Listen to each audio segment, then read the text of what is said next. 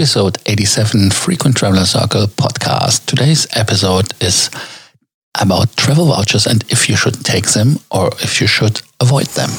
Welcome to the Frequent Traveler Circle podcast. Always travel better. Put your seat into an upright position and fasten your seatbelt as your pilots Lars and Johannes are going to fly you through the world of miles, points, and status. Travel has become more and more headache, and airlines are not flying anymore. Hotels cannot accommodate you because they closed. So they decided to give you instead of cash vouchers. And now the big question is: Should you take the vouchers? The German government says, for example, "Hey, yeah, voucher is an option. We can make a law for that, and then you have to take the voucher."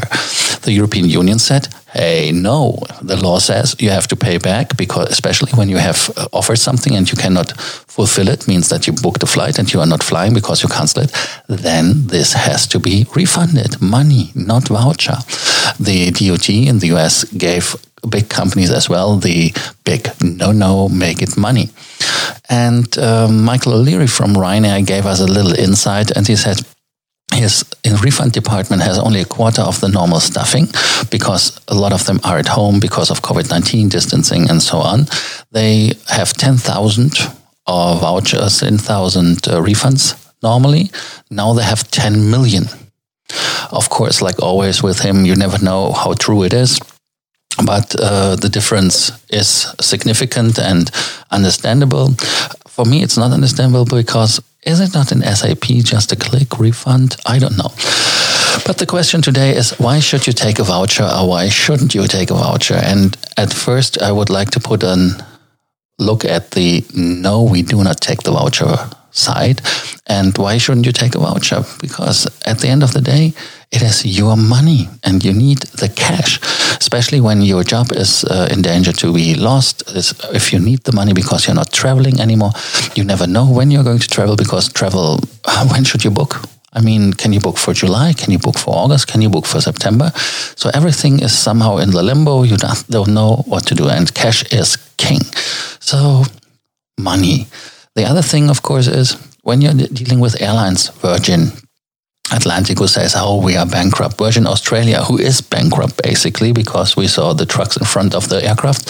That are airlines which are not trustworthy because they're going barely up and you want your cash because who knows if they're honoring the voucher. Alitalia, they are going to be a new company. Do they just say, hey, yeah, we stop our loyalty program, we stop our vouchers? Eh, that is all old company, forget it we make a clean slate, finished.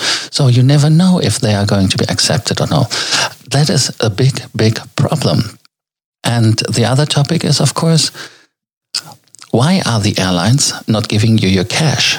Because they have no cash themselves. They are trying to not have a cash out. That is understandable, but not my problem. So give us the voucher.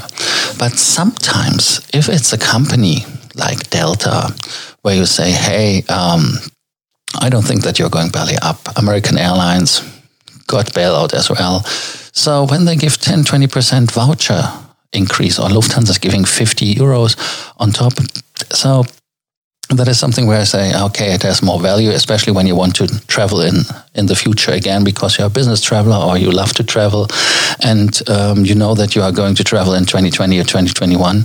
Take the voucher when it has more value. Qatar and Finnair they gave you 10% as well. So take it because other companies, I don't think that they are going belly up. And um, that is an interesting thing with hotels. Is a hotel voucher valid? If it's a voucher from a certain hotel itself, then you have to decide: is it going belly up? Is it not? But is it a is it a chain like Hilton and it's just a Hilton voucher which you can use in any Hilton hotel or in any uh, Marriott hotel voucher that you use from Marriott? So if it's for the big chains, no problem. They don't go out of business, and that is the thing. But, and that is a very important thing, read the fine print. The secret is the fine print. How long is it valid? Six months, one year, two years? So at least it has to be one or two years. Six months is not enough because, as you see, we are now in April.